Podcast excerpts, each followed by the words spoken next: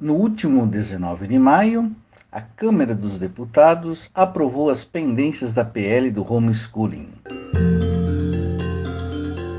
Olá, querido ouvinte, olá, amigo Lauro, seja bem-vindo a mais um episódio do Tecendo Ideias. No episódio de hoje vamos tecer ideias sobre o homeschooling. E aí, Lauro, você acredita que o homeschooling é uma possibilidade? Mas primeiro, o que é o homeschooling? Olá, Álvio. Olá, nobre ouvinte do Tecendo Ideias. É um prazer estar com vocês aqui mais uma vez para juntos tecermos ideias. Então, nós tivemos agora no dia 19 de maio a aprovação na Câmara do projeto do homeschooling. Ah, é um projeto né, que tem chamado muita atenção, principalmente né, daqueles que fazem parte né, da, da, educação nesse país e que traz aí grandes questionamentos sobre como a educação do futuro vai acontecer. A proposta ela já vem sendo discutida há vários anos e vem tomando corpo, seguindo agora né, para os debates no Senado. A, a, ideia seria, então, basicamente, a possibilidade de que os pais possam educar os seus fi filhos sem que necessitem necessariamente de professores. A proposta seria que o próprio pai acabasse atuando como professor na educação do seu filho, né? Para tal, a obrigação seria que ele tivesse um curso superior reconhecido e que a criança seguisse matriculada em alguma instituição de ensino que acompanhará o processo né, formativo é, elaborado e desenvolvido pelos pais. Anualmente, a criança seria avaliada e se reprovada dois anos consecutivos, aí ela perderia o direito né, de gozar do benefício da educação domiciliar. Eu acredito que, de uma maneira geral, essa proposta ela está muito delineada com o momento político, é, a conjuntura que vivenciamos é, nos últimos anos. A gente já muito discutiu sobre a questão das vacinas, sobre a questão das ideologias, né? o quanto posições extremas, posições antagônicas têm sido é, crescentes e crescidas nesse momento. E aqui nós vemos mais uma, né, tratando-se da educação. É, nós vemos aos poucos muitas das estruturas basilares da nossa sociedade sendo questionadas e sendo reformadas e muitas vezes entregues à iniciativa privada ou à iniciativa daqueles que se põem como defensores né, de um novo rumo para o país. E aí eu te questiono, Albio. Eu acho que da mesma forma com que a gente pode pensar as empresas públicas que hoje estão sendo privatizadas, como Petrobras, Eletrobras, Correios, empresas é, que são de grande impacto nacional, que têm um alcance gigantesco no território, que rendem produzem riquezas, mas que são né, é, dilapidadas e entregues à iniciativa privada ou né, a, nas mãos daqueles que, que dizem que é, vão tornar a coisa mais funcional, mais é, rentável para o país. Bem, até que ponto, né, Álvaro? E na educação? A gente vivencia algo semelhante com o homeschooling? Será se a proposta né, de, de uma educação domiciliar é também uma proposta de colocar na mão da iniciativa privada algo que nos era tão caro até então e que sempre foi é, balizado pelo poder público né, e, e, pela hierarquia educacional aí do país que também vemos sendo socateada né, uh, ao longo dos tempos e principalmente deste governo em específico, Álvaro. A partir da tua fala, Lauro, duas duas coisas me incomodam. É o primeiro, o próprio conceito. Acredito que você abrir a possibilidade para que qualquer pessoa possuidora de um certificado de ensino superior criar uma estrutura mais frágil daquela que nós já possuímos. Criticar a estrutura escolar e justificar a posição do homeschooling sob essa própria crítica é aceitar numa votação a incompetência do Estado em gerir a educação como se dissesse: eu sou irresponsável, eu não dou conta de administrar, então vou é, permitir que os próprios responsáveis pelo núcleo familiar deem conta do problema. Eu fico imaginando a seguinte situação.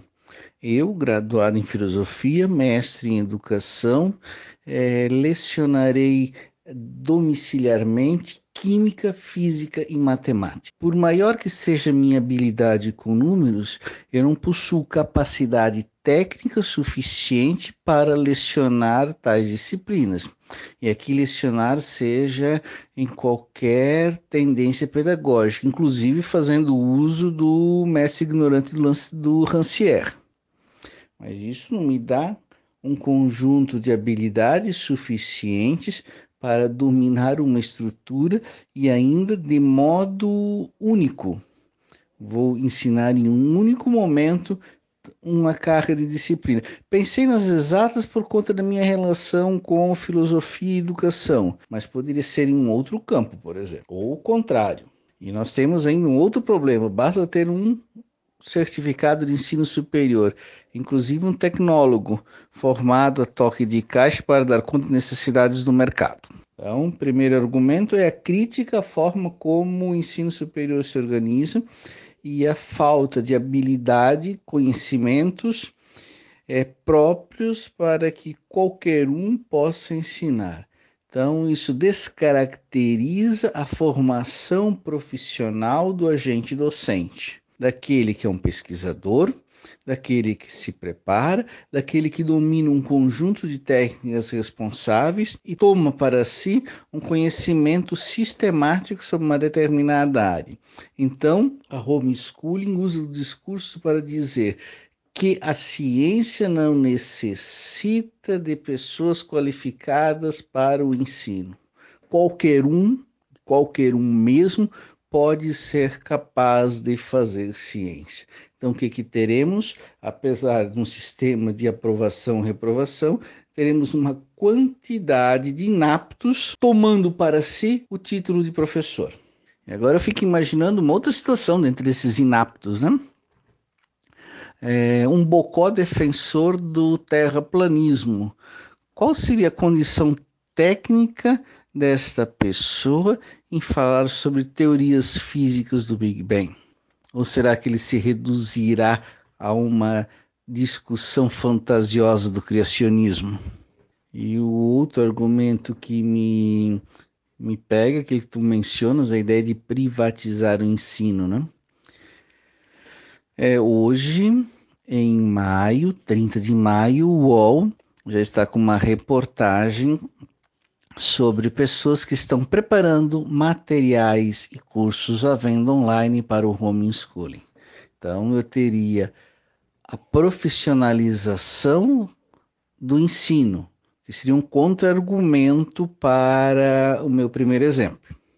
Mas esse contra-argumento tem um outro problema, né? É, o ensino institucionalizado ele é regulado pelo Estado. E o comércio que se cria a partir disso na internet, ele sofre de uma desregulação. Atribuir ao peso da escola com uma avaliação de no máximo duas reprovações, ela não dá conta dessa desregulação. Então, o outro problema do homeschooling, além do ensino livre, é a desregulamentação que se existe em torno de conhecimentos. Podemos questionar se a grade curricular é suficiente, se as unidades curriculares é, são adequadas, se o conteúdo mínimo apresentado pela BNCC atende às habilidades necessárias para a vida do tempo atual. Podemos questionar tudo isso, mas o fato de questionarmos não nos não deveria ser premissa para uma desregulamentação do ensino. Essa desregulamentação é a ausência de um Estado que pense educação. Não faço defesa de mais Estado, eu faço a condenação do menos Estado. Tu mencionas a relação com o atual desgoverno, né? Será que discutir educação domiciliar seria discutir também uma pauta da falsa moralidade desse desgoverno ou haveria possibilidade de discuti-la para além destes conceitos ideológicos que ele impõe em seu debate, enquanto deveria enfrentar outros problemas mais sérios? Olha, Albio, eu acredito que, em primeiro lugar, a gente está falando aí de realmente uma perspectiva de um estado mínimo, né? Que se coaduna aí com uma tendência neoliberalista, né? que que presume que quanto menos Estado, melhor, né? E aí, obviamente, a gente está falando de quanto mais iniciativa privada, melhor uma sociedade que, que o Estado, na realidade, tenha pouca participação e gestão dos serviços que podem então ser apropriados e expropriados né, pelo livre comércio. Inclusive, neste caso, a educação, né? algo que nos traz grande preocupação. E acho que para além desse movimento aí regulatório do mercado que tem é, tirado grandes empresas né, do hall público e que tem também colocado a própria educação, como já colocou a saúde, né, em várias perspectivas nessa uh, nesse viés, né, do mercado, nesse viés de comércio, né, de comercialização, a gente também tem uma outra grande preocupação, eu acho, óbvio. A gente já discutiu no programa anterior sobre a questão da feminização da docência e, e do quanto isso foi complicado né, para essa identidade do professor, para a forma com que ele é reconhecido socialmente. É, vivemos por muitos anos um processo de profissionalização, porque por muito tempo né, ser professor era uma subatividade, era uma atividade exercida pelas mulheres é, em complemento à atividade principal do homem e é, pelo fato de elas terem né, uma perspectiva materna do cuidado. Né? Então, a ideia é de que elas seriam boas professoras porque elas cuidariam bem, e era disso que importava a questão. E aí, obviamente, a gente lutou ao longo dos anos, né, a categoria de uma forma geral, para que fosse reconhecida a profissão com uma certa, né, com um certo respeito a, a tudo aquilo que caracteriza o ser docente. É algo que é, qualquer outro não, não, não domina e não pode dominar, afinal de contas, não se preparou para tal. Né? E aí a gente discutia oportunamente sobre o quanto ser professor né, demanda de esforços, esforços acadêmicos, esforços práticos para que toda uma série de habilidades pudessem ser desenvolvidas. Algo que agora se põe em xeque novamente, né? e algo que se torna crítico né? Por, por poder trazer novamente uma perspectiva de que ensinar é, é algo é, que qualquer um pode fazer. Né, com qualquer tipo de habilidade que, que adquiriu, como você mesmo nos alertou, é, dependendo da formação da pessoa, ela vai ensinar coisas que não tem nada a ver com aquilo que estudou lá no seu, é, na sua formação acadêmica. E isso é preocupante. E claro que a gente é, vai receber críticas no sentido de que, ah, mas a escola ainda vai ser um marco regulatório, a escola vai ter que acompanhar esse pai. É, e acompanhar a execução do seu projeto pedagógico. Então, é, com certeza vai ter uma certa qualidade aí. Uh, algo que a gente precisa questionar também, né? Óbvio. Afinal de contas, uh, a escola vai estar cada vez mais pressionada por esse pai por essa família que adquiriu o direito de educar os seus filhos, como se é, houvesse ali toda uma série de habilidades.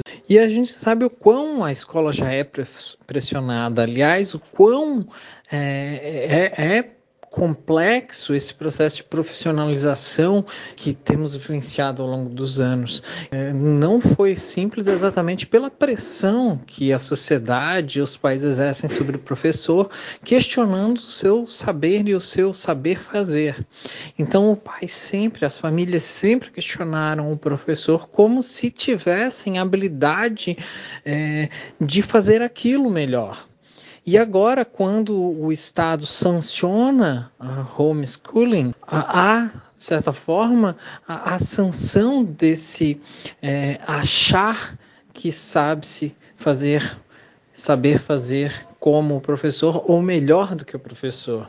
E aí a pressão sobre a escola é gigante e a pressão sobre esse movimento de profissionalização é enorme, o que pode desencadear né, todo um retrocesso que vai ser de grande prejuízo também para essa educação formal e para aqueles que ainda estarão sobre a égide de uma escola.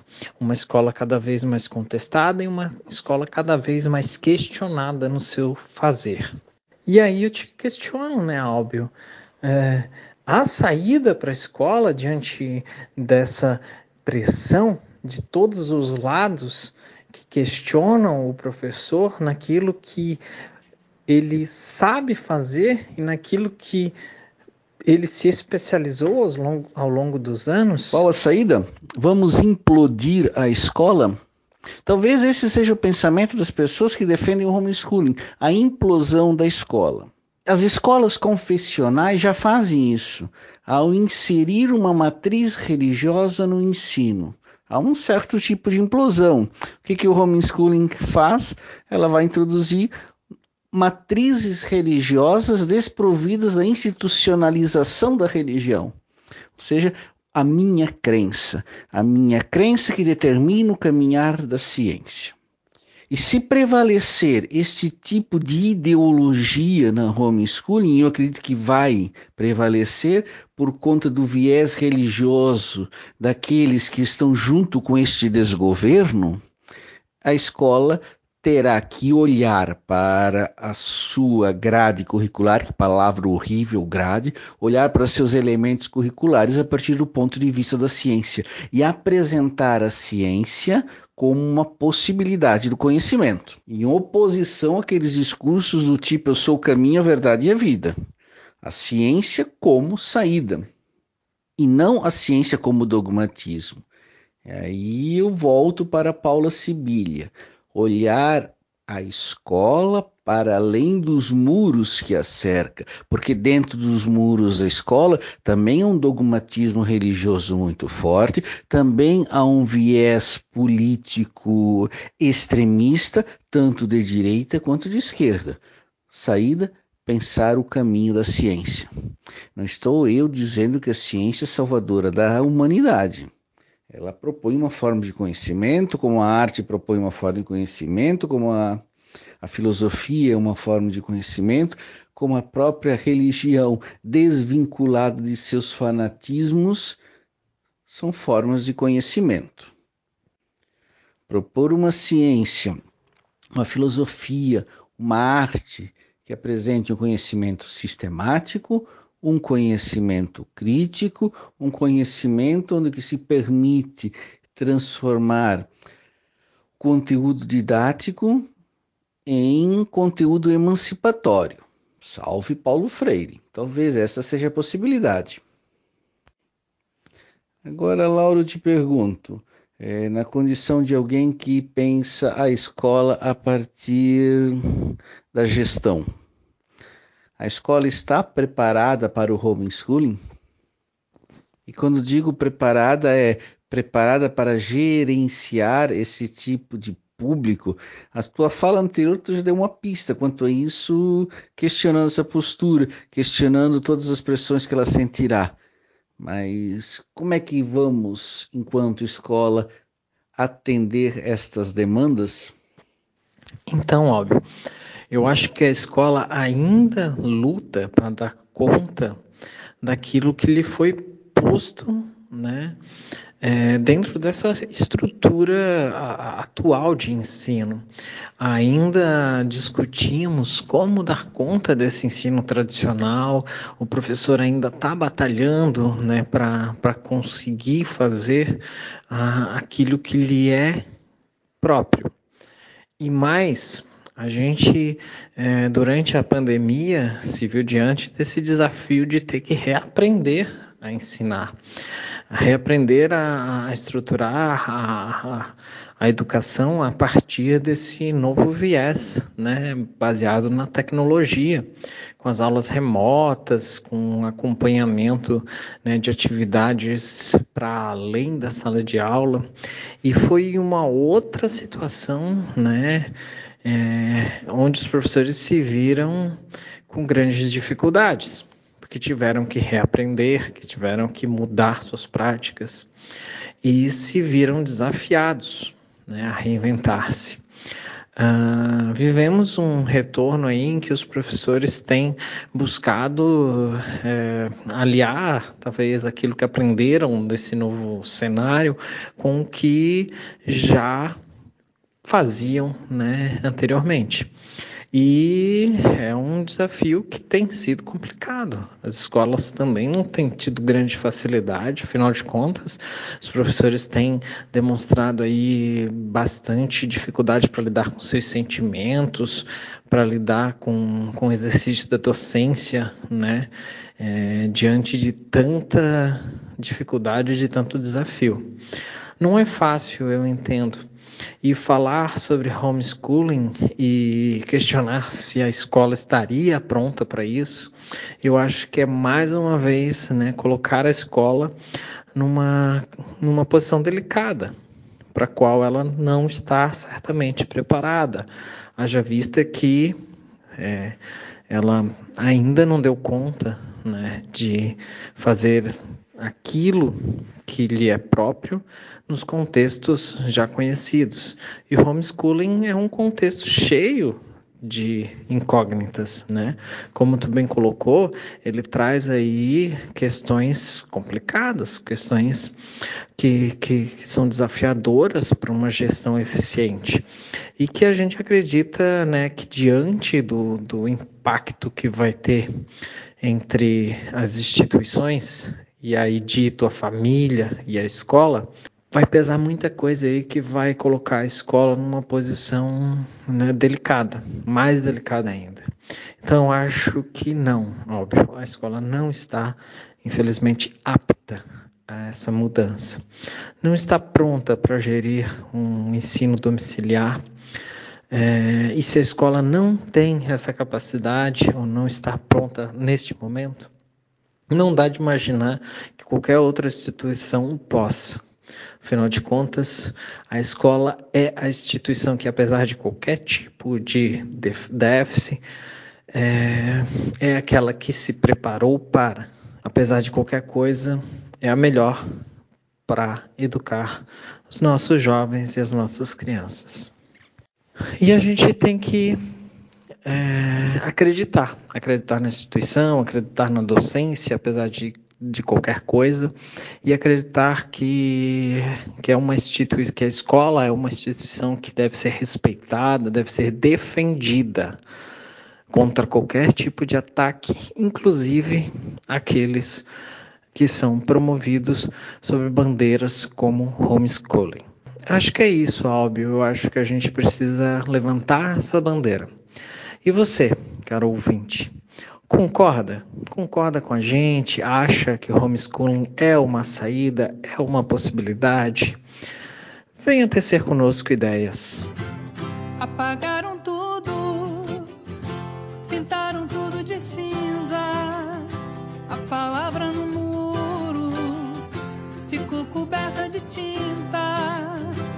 Apagaram tudo.